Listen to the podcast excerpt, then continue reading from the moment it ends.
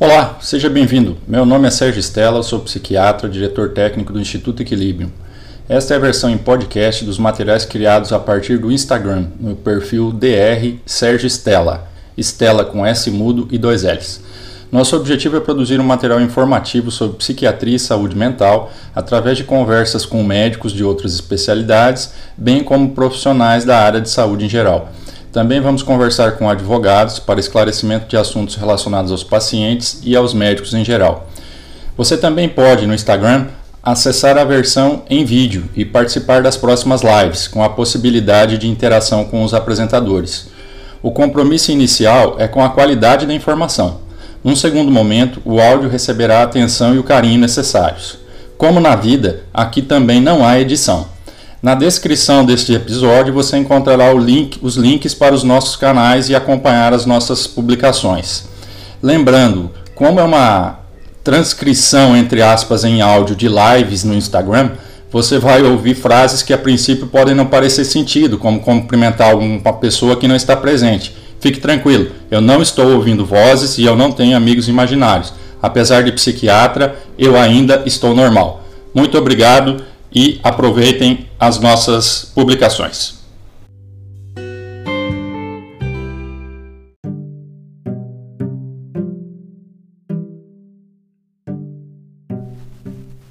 Neste episódio, nós vamos conversar com o Wardney Camarço. O é psiquiatra, psiquiatra forense, atua em Palmas, Tocantins e vai conversar conosco sobre algumas das dúvidas que os pacientes têm sobre a psiquiatria e seus procedimentos.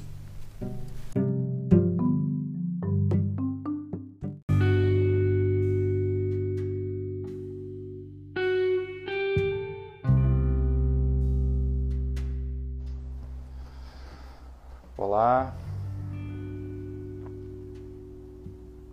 boa noite quem está ao vivo. um bom período do dia para quem está nos assistindo no outro momento. Nós estamos começando aqui uma conversa com o colega Wardney. Só aguardando aqui a presença dele. Agradeço a presença aqui das dos nossos seguidores, Joyce, a Geise, que está sempre disposta a nos ajudar, aguardando a chegada aqui do nosso colega que vai conversar sobre, com a gente sobre algumas questões relacionadas à psiquiatria. Nós recebemos algumas perguntas do, dos nossos seguidores, dos nossos acompanhantes, seguidores é um termo meio estranho das pessoas que nos acompanham e a gente vai tentar esclarecer um pouco. Um minutinho, nosso colega deve estar chegando. Enquanto isso, se vocês tiverem questões, tiverem perguntas, tiverem dúvidas, podem ir colocando por aqui.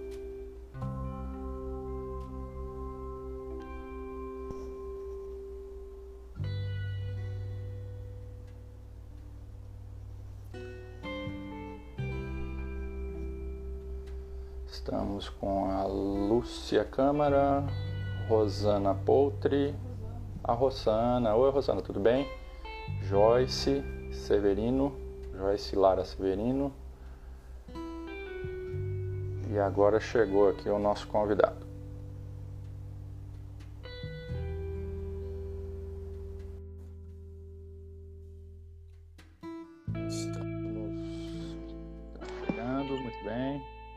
Aqui o Dr. Wardney Camarço. Tudo bem, Ward?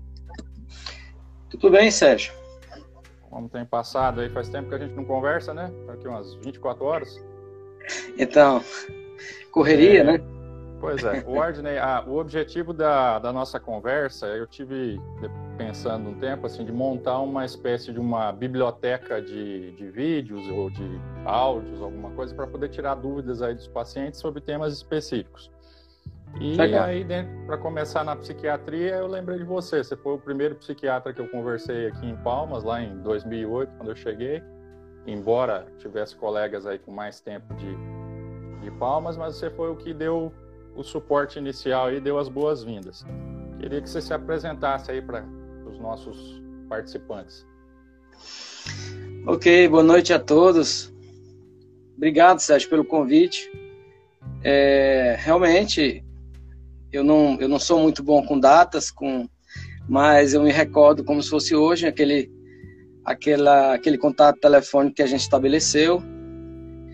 E quando eu encorajei você a vir aqui para o Tocantins, e acredito que foi uma aquisição muito boa, viu?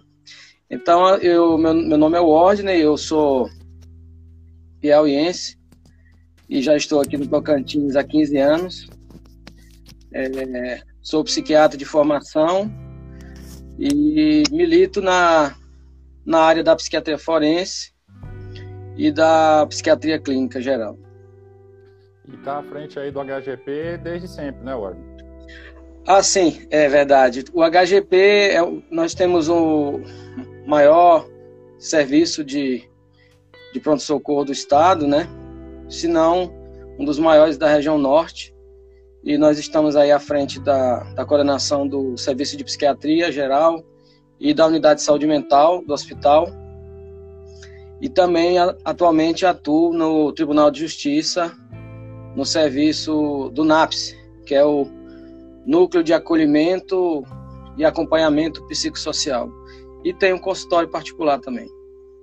É interessante você falar aí, provavelmente um dos maiores centros de pronto-socorro da região norte, né? Dá a impressão de que é um negócio monumental. Conta pra gente quantas vagas de internação tem aí em todo o estado.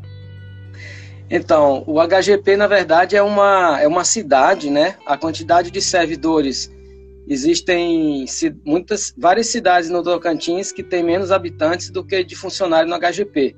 No entanto, é, para nós atendermos metade do estado, porque o HGP ele responde pela é, de, se eu não me engano, de Mira Norte para baixo somos nós. Então nós temos o, a bagatela de 10 leitos para essa para esse território todo que nós abrangemos os cuidados aí. É, 10 não são 10 mil, são 10, 10, 10 dedos. É 10 e, unidades, né? E, e, já teve um pouquinho mais, né? Chegamos, a, já teve 12 e aí teve algumas mudanças, não foi isso? Teve algumas mudanças e foi reduzido. É, não, na verdade, o, o máximo que a gente conseguiu são essas, esses 10 leitos. O, o, o, que, o que acontece é que esses 10 leitos, eles são leitos fechados, né? Uh, nós temos outros leitos que nós podemos utilizar, mas não são leitos fechados.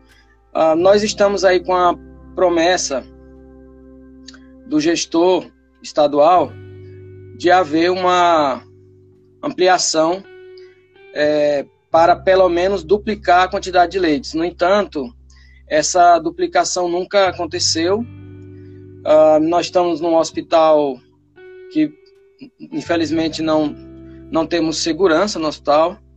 Então, quando um paciente, infelizmente, não pode permanecer na enfermaria fechada, porque não, não, o leito não está disponível, então a incidência de evasões do serviço é muito grande. Né? Então, as nossas condições, nós, nós poderíamos fazer muito mais, nós poderíamos atender bem melhor a população, mas nós temos uma, uma estrutura muito acanhada no HGP.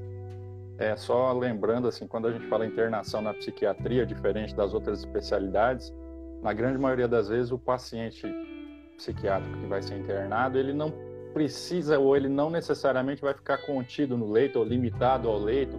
Por exemplo, alguém que passou por uma cirurgia, ele, é, pela própria limitação do procedimento, ele tem a sua mobilidade limitada e reduzida. Na psiquiatria, geralmente, a gente não tem isso. Aí, quando você fala em leitos fechados, dá uma explicadinha um pouquinho melhor para os nossos é, acompanhantes aqui, para as pessoas que estão. Ah, até minha mãe aí, vou tomar cuidado com o que, a gente vai falar, que a mamãe está na área, puxa a orelha depois. É, é, assim, queria que você explicasse aí qual é o que, que significa um leito fechado na, na psiquiatria. Ok, é a dona Unilde, é? É, essa mesmo. Beijo, mãe. Um abraço. um abraço, dona Unilde. Então, é lá no Paraná? Ela tá? tá ela tá em Pato Branco. Ó, oh, Pato Branco, ok, muito bem. Seja bem-vinda. Olha, é, a questão é o seguinte: o, o paciente psiquiátrico, quando ele precisa de internação psiquiátrica, normalmente ele se encontra num estado é, psicoemocional ou, ou psíquico, em, em, que ele geralmente tem uma agitação psicomotora é, e que muitas vezes o paciente ele não, além de ele não concordar com a internação, as internações em sua maioria são involuntárias. Além disso, ele tem uma agitação, uma inquietação natural. Então, o paciente tende a não ficar no leito e boa parte desse, boa parte não, uma parte desse paciente tenta geralmente evadir do hospital. Então, uh, uma forma que nós temos de garantir que esse paciente, ou pelo menos reduzir bastante a possibilidade de ele vir a evadir do hospital, é um, um, uma enfermaria fechada, no caso, né? Fechada que o paciente não, não pode sair, é, não é permitido que ele saia. E até isso é importante, a enfermaria fechada, porque ah, assim nós não precisamos usar tanta medicação no paciente, né?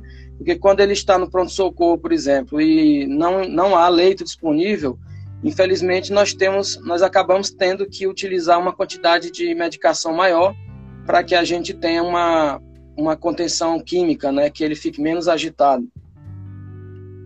Certo.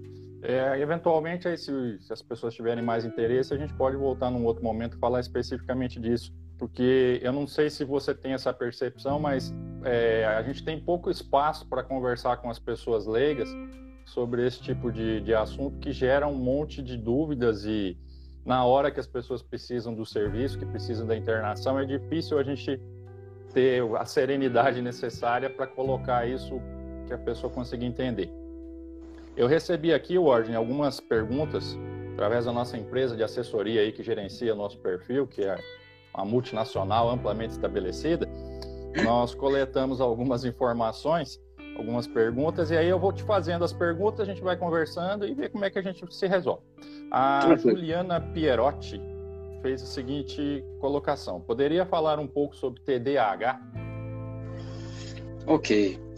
Uh, o TDAH, antes de, de falar sobre a, a a alteração em si, a entidade mórbida em si, eu queria colocar que existe uma, uma de certa forma, uma banalização do diagnóstico de TDAH, não tanto na parte do, da psiquiatria, mas de outras, de outras especialidades médicas, porque atualmente, se uma criança ou um adolescente ou mesmo um adulto, uh, que é infrequente no adulto, mas existe, Uh, na criança e no adolescente, muitas vezes eles já chegam no consultório com uma, um, como se fosse um começo de diagnóstico que é realizado pela equipe é, pedagógica da escola. Né? Então, muitas vezes, se uma criança ou adolescente ele é disperso ou agitado, inquieto e está tendo prejuízo do rendimento escolar, a escola costuma a encaminhar é, ao, ao médico já com a hipótese diagnóstica de um, de um quadro de TDAH, de TDA, né? Então, mas é importante que nós deixemos bem claro que o TDAH é uma, uma disfunção neuropsiquiátrica na qual o, o, o indivíduo afetado, a criança adolescente, ela tem uma, dis, uma verdadeira disfunção é, em determinada região do cérebro. Então não é não é algo que através de uh, intervenções que não sejam médicas, é, que, que não sejam resolutivas, essa essa alteração ela vai ter um resultado satisfatório, né? Assim, na, em, do ponto de vista de melhora. Geralmente, quem tem TDAH precisa de intervenção médica, precisa de medicação para que ele venha a a ter sucesso na, na melhora da, do funcionamento escolar, na melhora do funcionamento social, sociofamiliar, né? É, e o recado que eu gostaria de deixar é que o, o, é um diagnóstico médico, né? E que não pode ser banalizado como vem sendo feito. Então, surgem crianças e adolescentes no consultório que já vêm medicados com os psicoestimulantes, o mais comumente conhecido é a ritalina, e muitas vezes nós observamos que essa medicação não está contribuindo, não está ajudando, porque não foi corretamente indicada. Também é importante falar que muitas vezes é, problemas psicossociais, problemas familiares, problemas pessoais acabam levando o paciente a apresentar alterações do comportamento que muitas vezes simulam um quadro de TDAH. É, eu ia, estava, estava falando, eu estava lembrando dessa questão porque normalmente a demanda dos pais ou da escola é que a criança não para quieta, não presta atenção, é muito levada, é, não quebra as coisas, sobe, cai, alguma coisa nesse sentido. E isso são, esses são sintomas, né? E para o psiquiatra, o sintoma, na maioria das vezes, sozinho ele não faz diagnóstico, né? É muito difícil a gente ter um sintoma que dê um diagnóstico na psiquiatria. E o, eu costumo fazer uma comparação, você consegue ver se você concorda, eu digo para meus pacientes que os sintomas são como se fossem cores e os diagnósticos são como se fossem paisagens, então ou figuras. Eu posso ter figuras diferentes com as mesmas cores, mas o resultado figuras com as mesmas feitas com as mesmas cores, verde, vermelho, azul, por exemplo, mas o resultado final ser completamente diferente.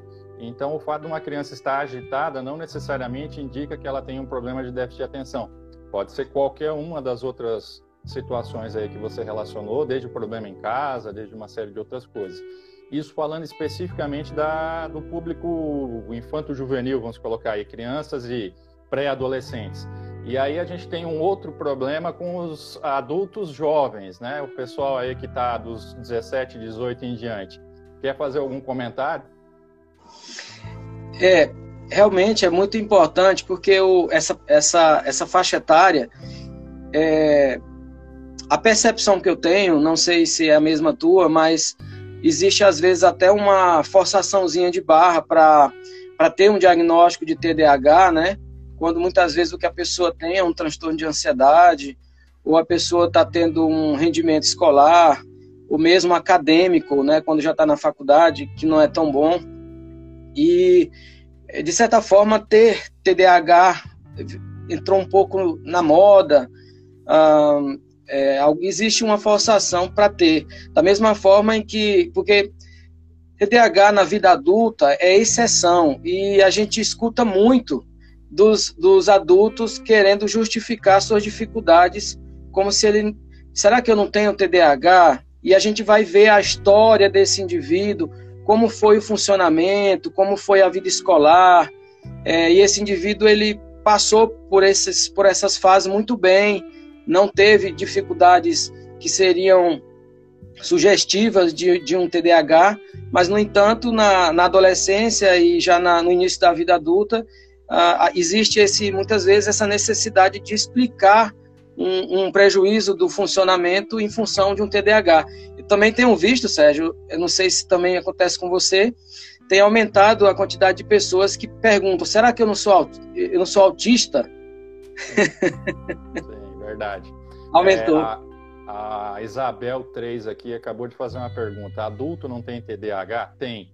Mas é, são quadros de exceção e eles não começam na idade adulta. O TDAH, assim, ele deve começar na primeira infância, no, no início da, da pré-adolescência, e se manifestar ao longo da vida. Né? Qualquer outra, outro comprometimento de atenção ou da psicomotricidade que não tenha essa, essa característica sugere um diagnóstico diferente.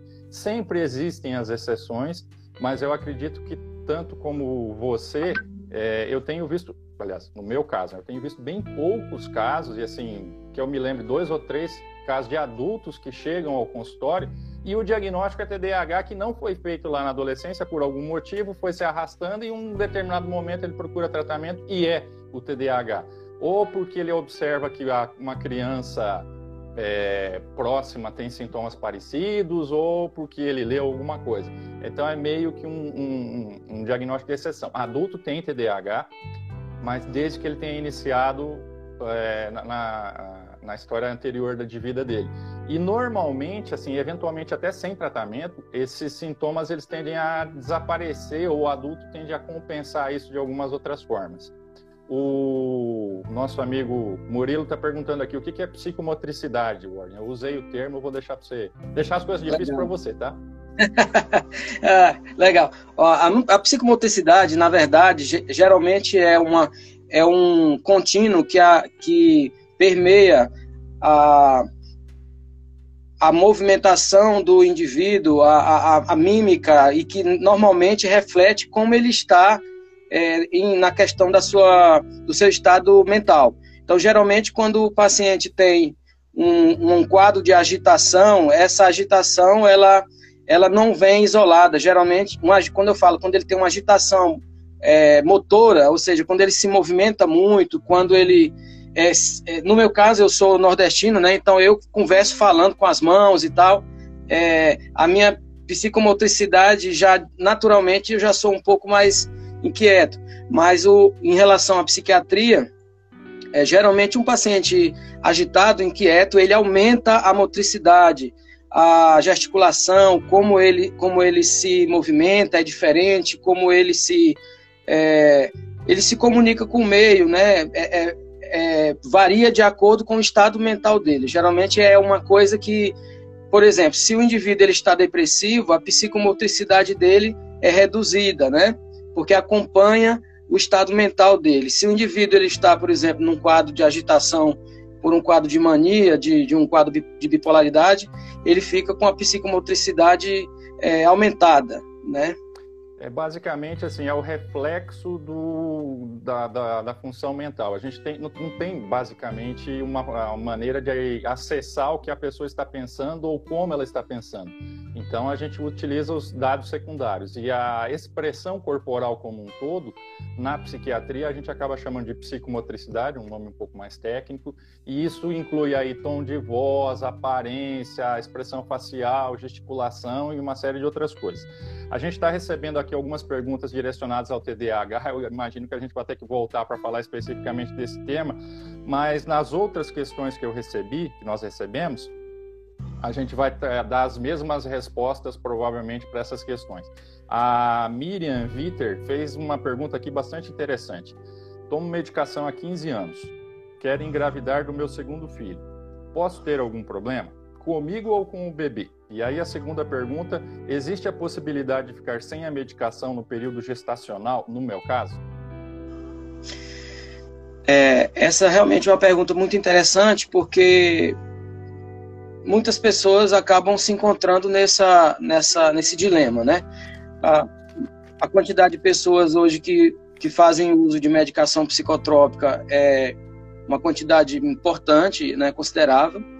É, e é importante nós colocarmos que existe uma, uma classificação dos medicamentos do ponto de vista da, da, teraton, da teratogenicidade, ou seja, de, da, de provocar malformações no feto. Então, existem medicamentos classe C, classe D, e é, de acordo com a letra, é, é, ou eles são ou, ou, ou vão fazer mais mal ou menos mal.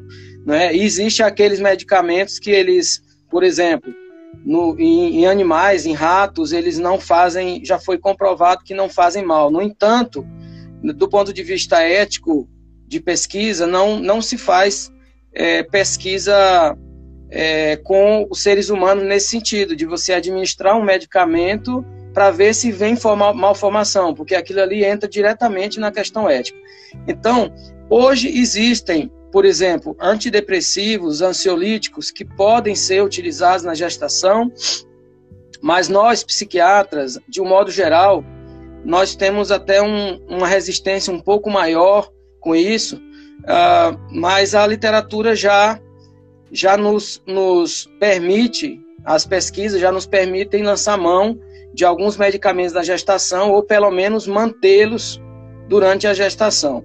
É, o que pode acontecer é que se uma gestante está usando uma medicação, aliás, se uma mulher está usando uma medicação engravida, muitas vezes nós temos que trocar por uma medicação que ela tem um risco menor de provocar malformações.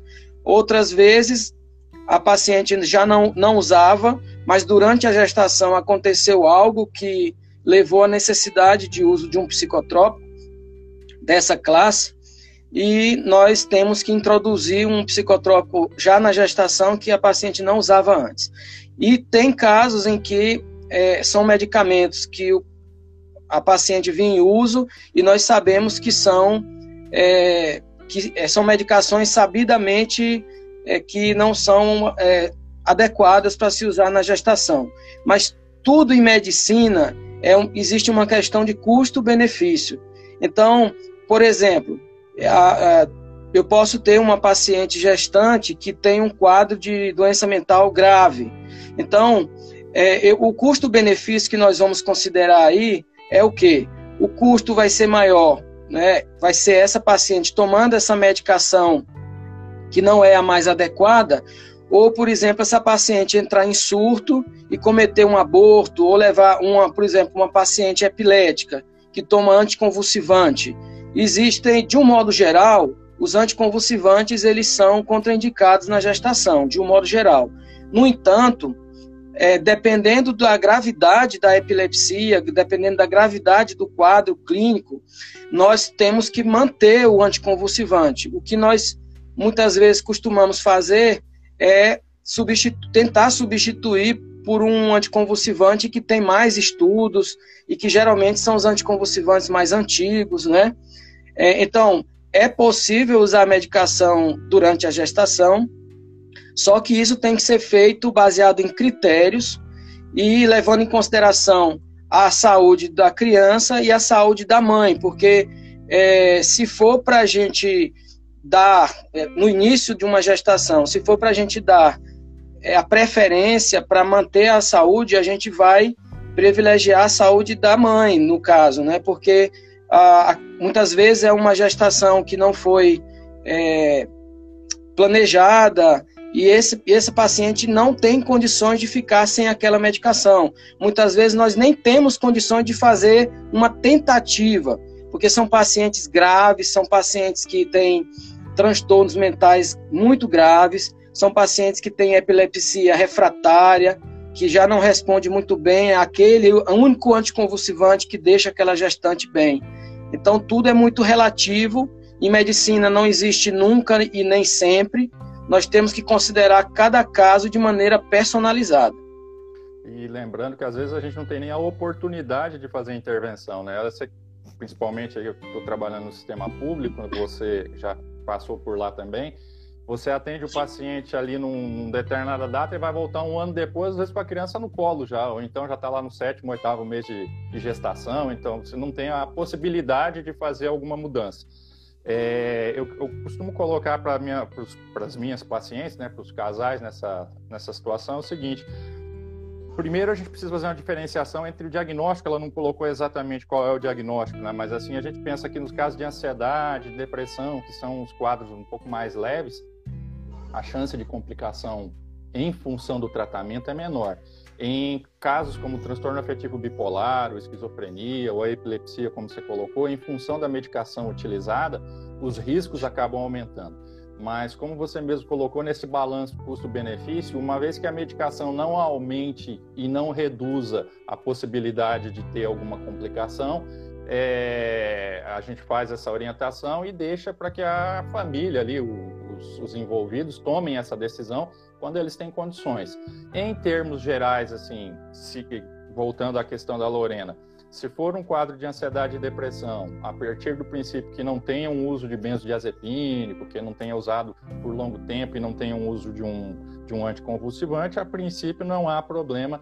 É, perdão, essa dúvida não foi da Lorena, essa dúvida foi da, da, da Miriam. A Lorena é o que eu vou ler agora. Não tem maiores complicações. Agora, a gente, eu sempre falo que assim, toda gestação independente de estar usando medicamento ou não, tem uma chance de evoluir de forma desfavorável tem alguns remédios, como você falou, que sabidamente aumentam essa, esse risco, outros não aumentam e não diminuem, e alguns outros são efetivamente seguros. E aí é toda essa negociação aí que você colocou para gente. A Sérgio, Lorena. Oi. Perdão. Sérgio, eu esqueci de falar uma coisa muito importante, que é assim. É, muitas vezes, a, aquelas, aquelas pessoas que estiverem assistindo e que estiverem usando medicação e que desejam engravidar ou que engravidaram tomando medicação, é, nós recomendamos que procure um, um médico psiquiatra, que de um modo geral é aquele profissional que tem mais habilidade para poder lidar com essas situações e, e, de um modo geral também nós é, o paciente que usa apenas medicação e a paciente que usa apenas medicação engravida de um modo geral para ajudar na a, a, quando há indicação de, de, de, tentativa de retirada ou de troca, nós solicitamos que esse, essa paciente procure um acompanhamento psicológico.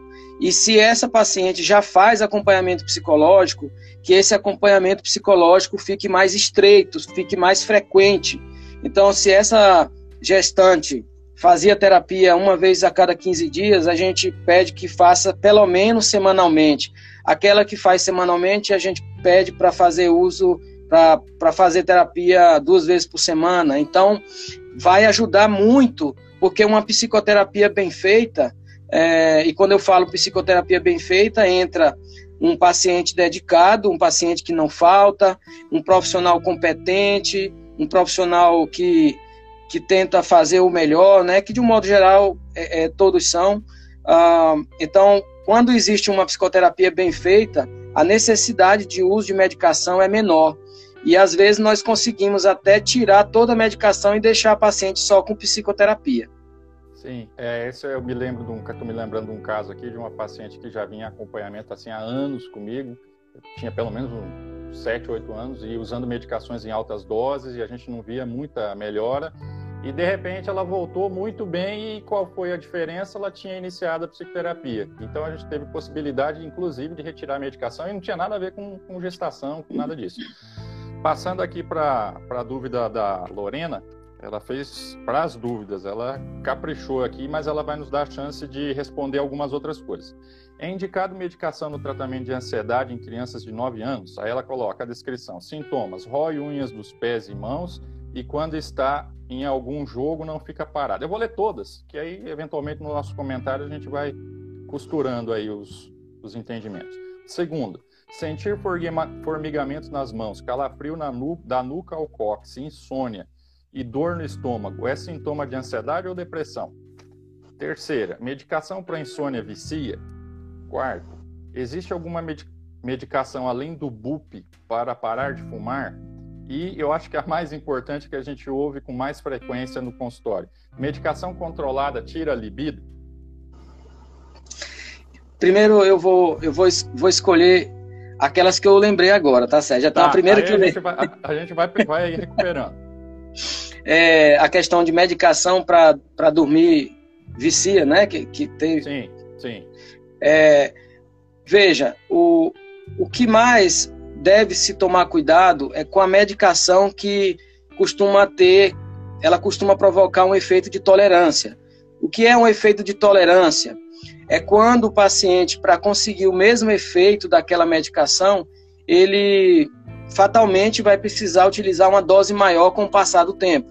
Então, essas medicações, quando elas são utilizadas para insônia, elas costumam, depois de algum tempo, principalmente se o paciente faz uso contínuo, ou seja, diário, é, esse paciente vai, essa medicação vai se tornar, ao invés de um aliado, é capaz de ela se tornar um problema.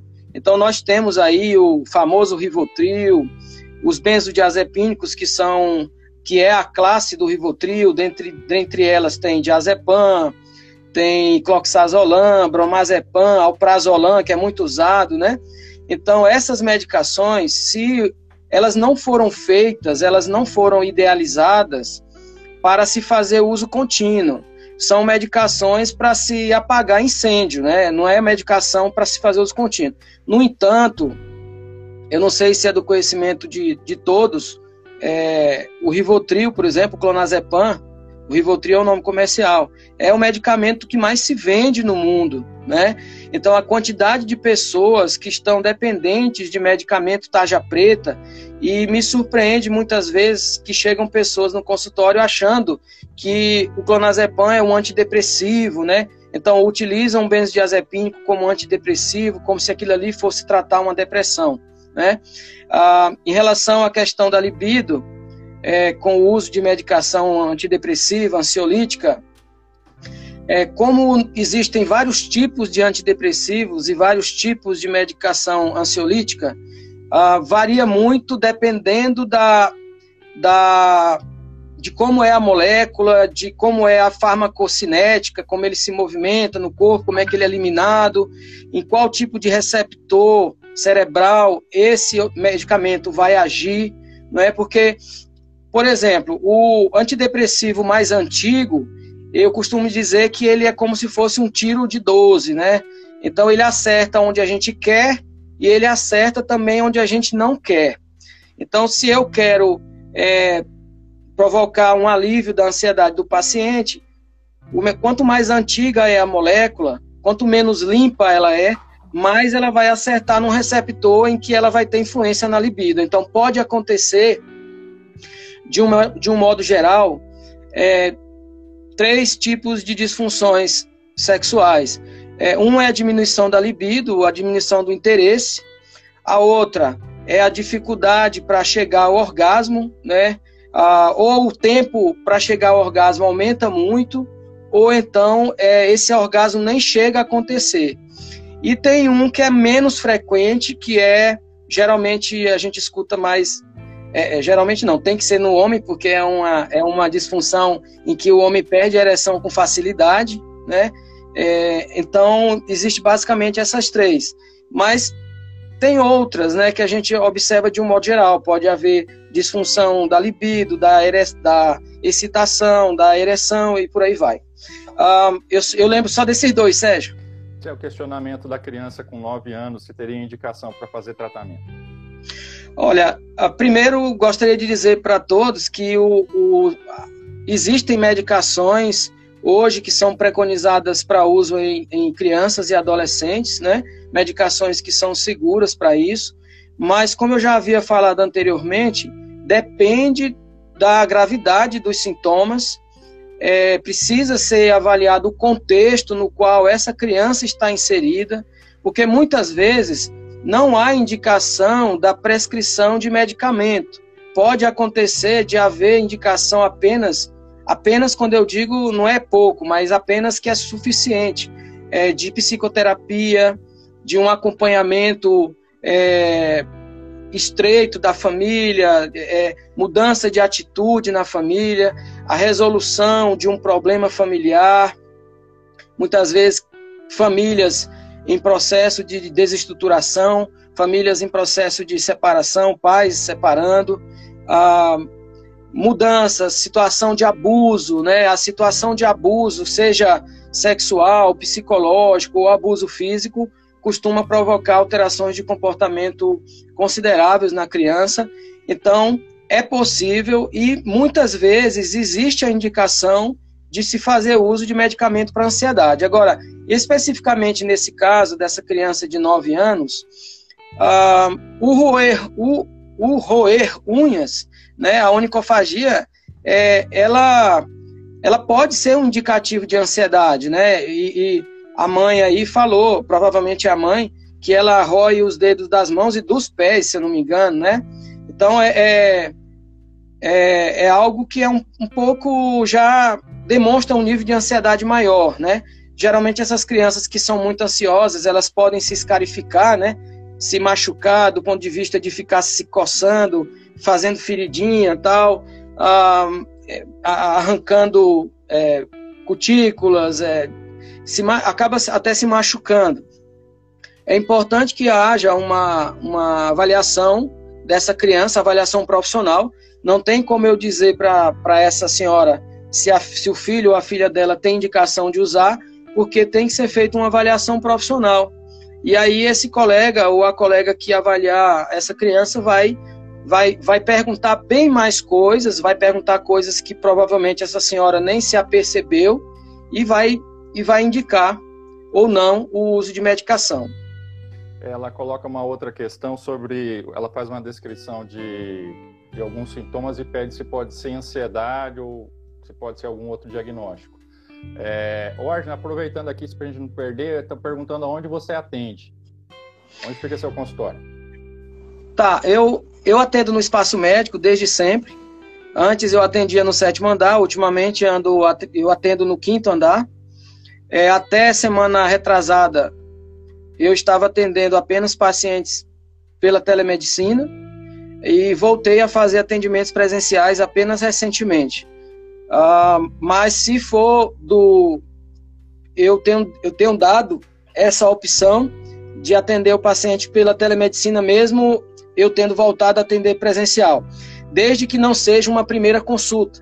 Se for uma primeira consulta, não é, eu não considero adequado um atendimento telepresencial. Então, se for uma primeira consulta, eu eu entendo por bem que seja uma consulta presencial. Sim. Aí, voltando ao questionamento, né, eu queria voltar na história das cores e do quadro. Eu posso ter um quadro de paisagens diferentes com, feito com exatamente as mesmas cores e eventualmente pode ter uma dificuldade aí de esclarecer se é ansiedade ou se é depressão, ou se é uma mistura dos dois, quem veio primeiro, se foi ansiedade ou se foi depressão. Então, reforçando, né, precisa de uma avaliação para poder ter um esclarecimento maior. A questão do remédio para dormir, que você colocou muito bem aí, a questão dos calmantes, né, como são popularmente chamados, eu costumo comparar eles ao antitérmico, ao remédio para febre, né? Quem é pai e mãe vai entender o, a comparação. Seu filho está com uma infecção, ele vai estar tá com febre. Se você der só o remédio da febre, você controla a febre, mas ele vai morrer da infecção. E é mais ou menos esse o conceito que eu tenho, ou que eu costumo ter, da medicação para dormir. Você colocou muito bem que é uma medicação para apagar incêndio. Então, a pessoa está com vários sintomas, entre eles a dificuldade para dormir. Vamos regularizar o sono mais rápido, mas não podemos deixar de tratar a base, né? o, o, o diagnóstico principal. Então, como regra, os remédios para dormir são sintomáticos, como é o remédio para controle de febre, da febre. Você controla a febre, mas a pessoa morre da infecção. É, é... E, e, e, falando ainda, porque eu, nós falamos agora há pouco das medicações tarja preta, que são os benzodiazepínicos, mas também hoje já, já existe uma nova geração de, de medicações sedativas que a, a indústria farmacêutica ela faz uma propaganda de que são medicamentos que não viciam, né? Então, é, muitos, muitos médicos que estão aí começando a vida profissional e é, acabam prescrevendo indiscriminadamente medicamentos como Zolpidem, né, como Exopiclona, né, então são medicamentos que, é, em sua maioria, os pacientes realmente não desenvolvem um efeito de tolerância, mas a gente também tem observado que existem outros prejuízos que podem acontecer com o uso do Zolpidem. Eu já tive paciente, inclusive, que quando usava Zolpidem ficava num quadro de mania, desenvolveu o quadro maniforme, mas, no entanto, eu não é importante dizer aqui, nós não estamos dizendo para você parar com o seu medicamento que o seu médico, a sua médica prescreveu. Nós estamos orientando e falando que existem situações que são relativas e que às vezes a indicação do medicamento não foi muito bem feita, não foi considerado as, as, as, as, os critérios que deveria ser considerado. Acabou de aparecer a pergunta aqui da Lúcia Câmara. Zolpidem vicia? Olha, se a gente for é, tomar como verdade a propaganda da indústria, tudo é uma maravilha. Não tem remédio com efeito colateral, nenhum interfere na libido, nenhum causa dependência, nenhum faz nada. Só que na prática a teoria acaba sendo um pouquinho diferente, né? Eu gostaria que os colegas mais jovens aí que estão começando, que acham que não tem complicação, tentassem tratar uma pessoa que usa esse tipo de substância há muito tempo e retirar o remédio. E aí daqui uns seis meses a gente voltaria a conversar para ver se mudou alguma coisa na, assim, no conceito desse colega. A questão de viciar, assim, tecnicamente falando, você pode até não ter o diagnóstico da dependência, mas as, os prejuízos eles estão presentes. Então, reforçando, tudo precisa ser usado com cautela. Até água, né? A gente acaba morrendo afogado dependendo da quantidade de água. Aí apareceram algumas outras perguntas aqui que a nossa equipe de apoio conseguiu agilmente aqui reportar para a gente. Criança hiperativa será um adulto hiperativo? Não necessariamente, e provavelmente não. Ah, como havia falado anteriormente, a persistência dos sintomas de TDAH ou, ou TDAH, eles, a persistência é uma exceção. Então, não necessariamente e menos provavelmente esse, esse indivíduo vai ser um adulto hiperativo. Ah, no passado, assim, no meu caso, não, né? Que eu sou mais jovem, mas quando o Sérgio estava na, na residência, se dizia que só, é, hiperatividade era, era patologia infantil, né? E que não existia adulto hiperativo, né? E hoje já se sabe que não é bem assim, que existem adultos que eles mantêm o quadro, apenas ele, ele muda um pouco. E muitas vezes ele é um quadro insidioso e que traz prejuízo ali para o adulto, mas esse adulto, é, muitas vezes esse diagnóstico não é realizado adequadamente, né? Então, não necessariamente e pouco provavelmente uma criança vai se tornar um adulto hiperativo. Ah, essa pergunta foi da Isabel, ela continua aqui com uma pergunta que, assim, ela fez especificamente para o TDAH, mas a gente pode estender para toda a psiquiatria, todos os diagnósticos. O que causa o TDAH? A pessoa nasce com a doença ou ela desenvolve isso ao longo da vida? Então, a, eu havia falado anteriormente, talvez essa pessoa não tinha chegado ainda, ah, no TDAH existe uma disfunção é, da córtex, né? Existe, ah, existe em nós aqueles que, que mantêm esse sistema é, é, organizado. É, é, aquele que mantém ele organizado, a pessoa ela tem condições de refrear um impulso, né? Ele tem vontade de fazer algo, de agredir, de falar, de entrar na fila, de furar a fila, de, de gritar no meio da, da sala, é, e mas ele percebe que aquilo ali não é adequado, então a pessoa refreia o comportamento. Então, essas crianças, adolescentes, elas têm uma, uma disfunção é, neurológica que é de base neurológica, de base orgânica, em que elas não conseguem refrear esses impulsos. Então, tem dificuldade de modular isso, né? De quando está muito, dar uma segurada, quando está pouco, aumenta. Então ela tem dificuldade de fazer isso. Então não é algo que não é algo que se desenvolve. Geralmente, geralmente a, a, a pode haver uma mudança no grau, na, de, na pode acentuar ou diminuir de, dependendo da idade, né? Porque tem algumas patologias, algumas alguns transtornos, disfunções que com o amadurecimento cerebral, ah, esse, essas deficiências, essas, essas anormalidades, elas vão se atenuando, né? Por exemplo, existem epilepsias que elas acontecem mais na infância, à medida em que o cérebro vai se tornando mais maduro, a, a incidência de crise diminui, muitas vezes até remite totalmente, Existem alterações neuropsiquiátricas, como TDAH também, que com o amadurecimento cerebral pode chegar a ficar praticamente assintomático, né? Então, não é algo que não é algo que se desenvolve. Você não contrai, igual Covid, que você é contaminado na rua, você não vai ser contaminado com TDAH com certeza e nem com outras doenças psiquiátricas. É, não, vai, não vai ser seus filhos interagindo com uma criança com TDAH que vai ficar com TDAH também. Exatamente. E assim, uma outra questão que geralmente os pacientes perguntam, ah, mas qual é a causa, qual é a causa, qual é a causa? É, eu costumo responder assim, que provavelmente tem um componente hereditário aí, deve ter outros casos na família, eventualmente até de uma geração que você não teve acesso, e por algum motivo aquela doença, aquela condição clínica acabou se manifestando. Eu dou o exemplo de uma caixinha, né? Assim, a sua, a sua carga genética está dentro de uma caixinha e por algum motivo ela abre e quando ela abre, a doença se manifesta. Uhum. Aí nós temos aqui, acho que é Neymar Matos, fez uma pergunta interessante que também é, é uma pena que quando você puxar vem o galinheiro inteiro atrás, que talvez seja assunto aí para um, um, outro momento para a gente ter mais tempo. O que é esquizofrenia paranoide? A esquizofrenia paranoide, ela é um tipo de esquizofrenia, né? Nós, as pessoas Muitas vezes, quando falam de esquizofrenia, elas só se referem à esquizofrenia, o leigo, né? Porque, na verdade, o leigo não, não, não tem conhecimento dessas variantes.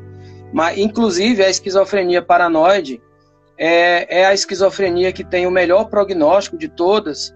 Então, se por acaso o seu familiar tiver esquizofrenia, torça para ele ter uma paranoide do que, do que outros tipos, porque a, o prognóstico futuro é, para o esquizofrênico paranoide é bem melhor do que em relação a outras, outros tipos de esquizofrenia, inclusive do ponto de vista de resposta à medicação, é, do ponto de vista de agravamento é, inexorável do, do quadro.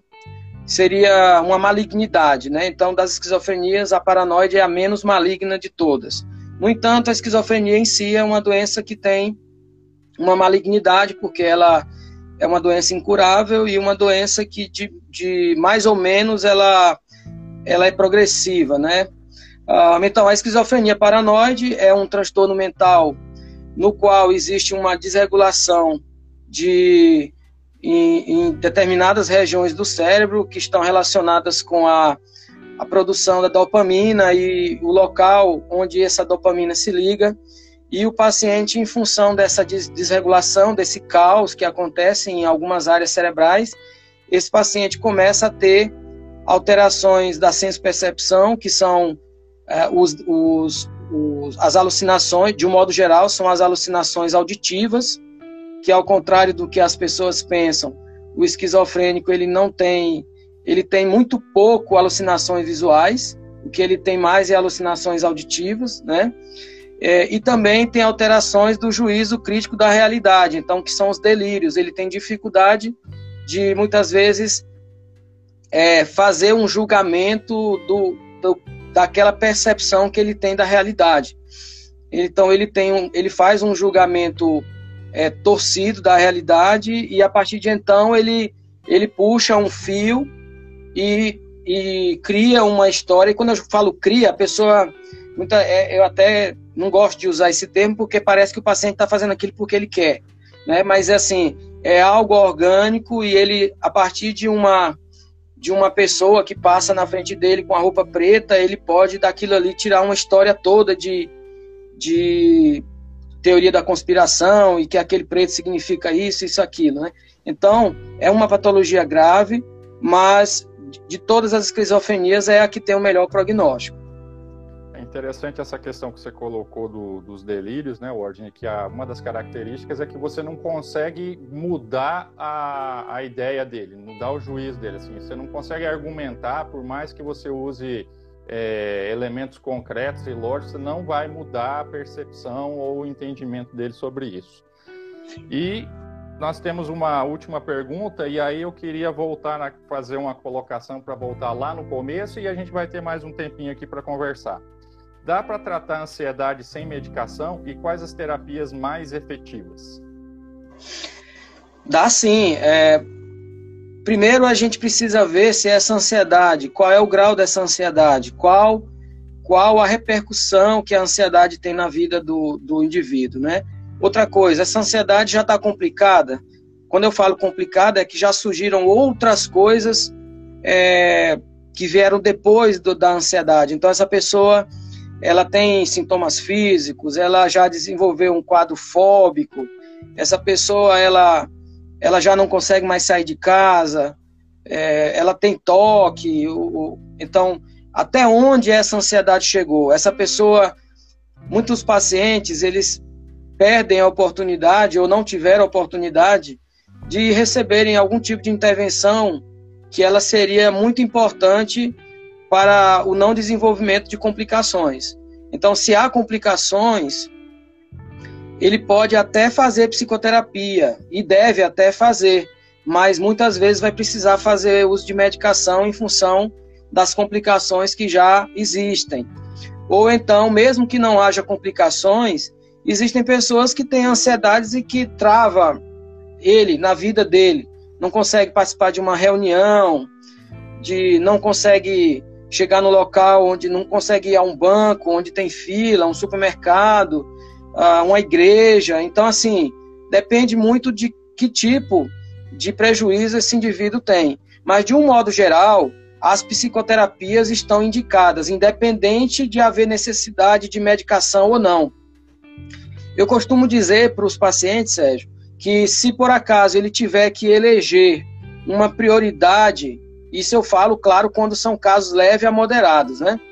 se ele tiver que eleger uma prioridade para ele fazer um investimento financeiro, que ele invista na psicoterapia, no começo, né? Quando a, os quadros de ansiedade são leves a moderados. Porque a psicoterapia vai trazer um retorno a curto, médio e longo prazos. A medicação é, já não é dessa forma. A medicação ela vai trazer um, um primeiro, tem que estar tá tomando, né? É, e aí, em tomando, vai ter um benefício a curto e médio prazos, e olhe lá. Hum. É, então, a psicoterapia seria muito útil em todos os casos, e em alguns casos, a necessidade de medicação. Concordo contigo, assim, é realmente assim que eu penso também, até porque é um tipo de abordagem que a gente não costuma ter, a não ser dentro da psicoterapia mesmo. Eu digo que a gente aprende a falar, mas não aprende a se comunicar, aprende a ler, mas não aprende a interpretar, aprende a conviver, mas não aprende a se relacionar. E aí a, a psicoterapia pode ajudar bastante nesse sentido. Concordo contigo. É, acabei falando que era a última, mas apareceu mais aqui o pessoal está animado. Uma pergunta que é bastante, é, assim, um assunto relativamente novo e meio controverso. A associação de hidroxitriptofano com tiamina funciona para insônia e ansiedade leve? Você tem alguma experiência com isso? Não tenho. Ah, já li a respeito. É, a literatura fala que, que existem, é, é, vamos dizer, quando existem estudos que falam a favor, que ajuda, já tem outros que, que o efeito é semelhante ao placebo. Então, ah, pode ser que ajude, mas assim, uma coisa que eu sempre fico esperto é porque a indústria farmacêutica ela sempre tem uma tentativa, ela sempre vai fazer uma tentativa de colocar um produto no mercado. E também Claro que existem as exceções, mas eu já vi farmácias, é, na época em que isso era possível e veio a legislação e impediu, é, vendendo coquetéis de melhora da memória. Então, por exemplo, eles, eles é, num determinado recipiente, eles colocavam ginseng, colocavam é, um monte dessas coisas, é, é, é aquele outro que anda junto, ele, o ginseng e ele, eu esqueci agora ah, o nome. cúrcuma. não é cúrcuma, não. Essa foi boa, Sérgio. Valeu. Então, é, que, é, não vão entender, mas a gente entendeu aqui. é, então, muitas vezes o que acontece? A, o povo leigo, de boa fé, ele acredita na autoridade do profissional, por exemplo, o profissional da farmácia, o profissional médico que. Você está falando do ginkgo biloba, né? Ginkgo biloba, é. Aí faz um coquetel, ginkgo biloba, ginseng, aí faz e, e vende como se fosse um coquetel para melhorar a memória. Então, a, a literatura é muito. A, a, Juliana entendeu aqui, a Juliana Corgozinho entendeu. ai, ai. Então, é, não, não é possível afirmar que, que funciona. Eu, infelizmente, como os pacientes que a gente atende, eles já têm que utilizar muitas vezes medicações é, e não e quanto menos medicação melhor. Então, se é de entrar com uma medicação dessa que pode vir a funcionar em casos bem leves, é, a não ser que seja um caso bem leve, mas se for um caso moderado, aí eu já me abstenho de prescrever essas, essas substâncias, porque o paciente vai acabar tomando muita coisa e a resposta vai ser praticamente a mesma de ele estar tá tomando um medicamento que tem um efeito mais incisivo. É aí que você leva em consideração o que ele vai gastar financeiramente, a expectativa que ele vai depositar naquilo e o que efetivamente ele vai ter de resultado. E Exatamente. o que eu tenho observado, e imagino que seja contigo também, com os outros colegas, quando o paciente chega no, ao psiquiatra, ele já passou, normalmente, por uma série de outros colegas, já tentou uma série de outras intervenções e não teve o resultado esperado. Então, a gente acaba meio que não é, vendo muito benefício com esse tipo de abordagem. Provavelmente funciona para algumas pessoas, dificilmente vai funcionar para todo mundo, como quase tudo. É, tem alguns outros questionamentos, mas assim que são temas para um outro momento, assim sobre fibromialgia, que é um tema bastante extenso. É, agora questionamentos sobre uso de medicações específicas. Mas antes que o nosso tempo esgotasse definitivamente, eu queria voltar lá naquela questão inicial do uso da medicação durante a gravidez. E existe um tratamento que é um pouco controverso, ele tem uma, uma, uma, visão preconceituosa bastante grande em cima pela forma como foi utilizado, mas que num caso de uma depressão grave durante a gestação, a gente tem indicação de uso sem efeito colateral, inclusive para a gestação, que é eletroconvulsoterapia. Você pode fazer algum comentário sobre isso? Nossa, Sérgio, que, que bom você ter falado disso. Uh, eu, se para as pessoas que estão nos ouvindo aqui, participando conosco, é, se a minha filha, se a minha filha grávida estivesse e ela tivesse um quadro depressivo grave ou um quadro de bipolaridade tipo 1 ou esquizofrenia, paranoide e tal, é, eu preferiria que ela fosse submetida a ECT, porque uh, a ECT, o que é a ECT? Eletroconvulsoterapia, né? Que antigamente se chamava de eletrochoque. Existe todo um, um estigma que foi fabricado, criado sobre essa, esse procedimento, né? Como se fosse um procedimento utilizado para torturar pacientes, como se nós fôssemos profissionais que tivéssemos assim o próprio tridente e o rabo, né? No entanto, nós sabemos que a ECT ela salva vidas. Eu nunca vi, para você ter uma ideia, Sérgio, eu nunca vi um, um paciente ou uma paciente que fizesse ECT para ele não ter uma melhora considerável do quadro. Nunca e vi. Rápido. E rápido. E rápido. De, de horas, rápido. De poucos dias. Geralmente, geralmente, casos muito graves que nós é, infelizmente, nós temos que deixar ainda hoje para realizarmos ECT em último caso.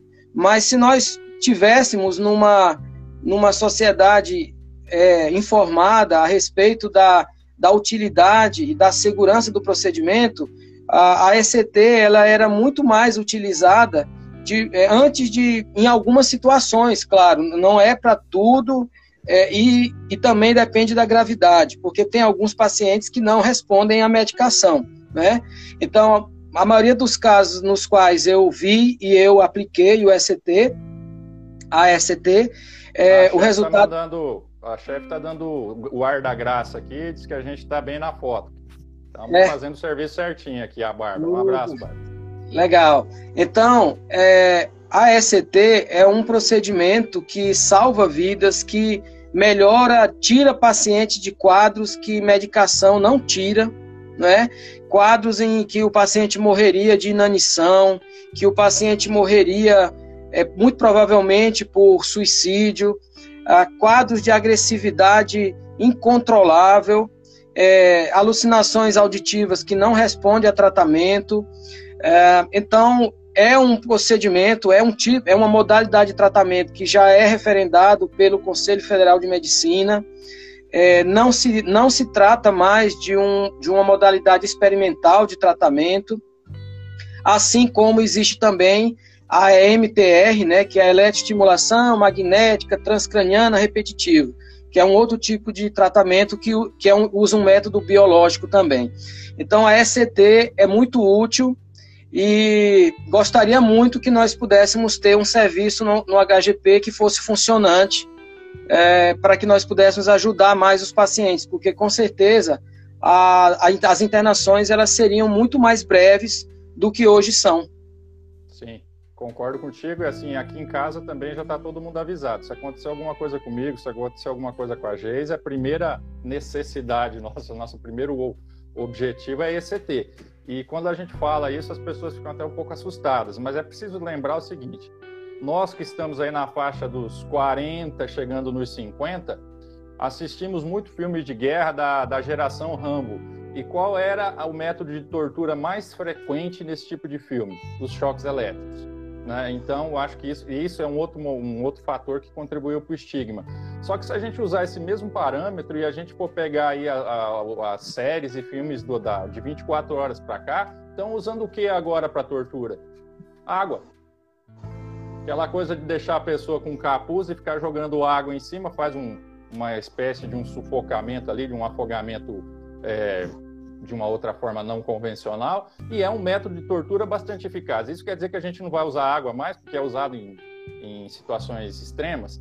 Então, eu acho que vale a pena, num outro momento, a gente trazer esse assunto e outros que apareceram aqui, né? A questão da fibromialgia também foi bem colocada. Nosso tempo, infelizmente, está esgotando. Eu queria agradecer demais a sua participação, Ordem. Eu acho que o pessoal gostou bastante pela, pela Antes de Legal. Antes de terminar, é porque às vezes é importante a gente colocar coisas que aparentemente são óbvias, mas nem sempre são.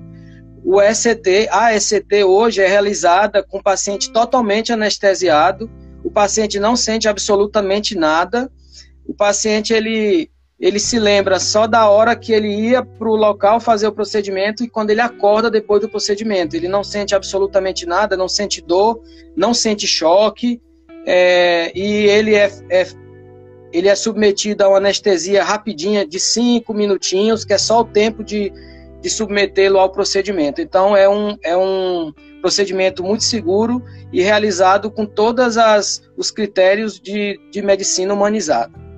E assim, lembrando que o que é basicamente eletroconvulsoterapia? É induzir uma crise convulsiva no paciente.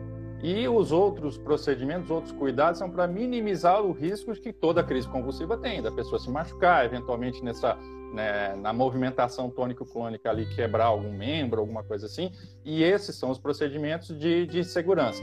É, você falou que eu sou mais antigo que você, eu vou levar isso como um elogio, mas eu durante a residência fiz ECT que a gente chamava de a seco, né? Sem nenhum tipo de, assim, sem ser em centro cirúrgico, lógico, todos os, os cuidados que a gente poderia ter na época, mas nesses 20 anos as coisas melhoraram bastante. E essa é uma, uma opção que a gente tem que está sendo subutilizada. Queria deixar então para você aí sua, suas, suas palavras finais, agradecer demais. Eu achei que talvez a gente sobrasse mais tempo para a gente ficar conversando aqui à toa, entre aspas, né, contando um pouco das histórias. Provavelmente a gente vai ter essa oportunidade depois, mas muitíssimo obrigado. Eu sei que está todo mundo meio saturado dessa questão de, de live, de, de videoconferência, de telechamada. Agradeço demais, o Ordem, a palavra está contigo. Eu que agradeço, eu achei muito interessante, Sérgio, essa conversa, porque toda vez que me chamam para fazer uma live é uma coisa tão é uma coisa tão formal, né? E eu acho interessante que seja assim na modalidade de conversa, eu gostei muito. Eu que agradeço. Fique, fique a postos aí que você vai ser acionado mais vezes, então.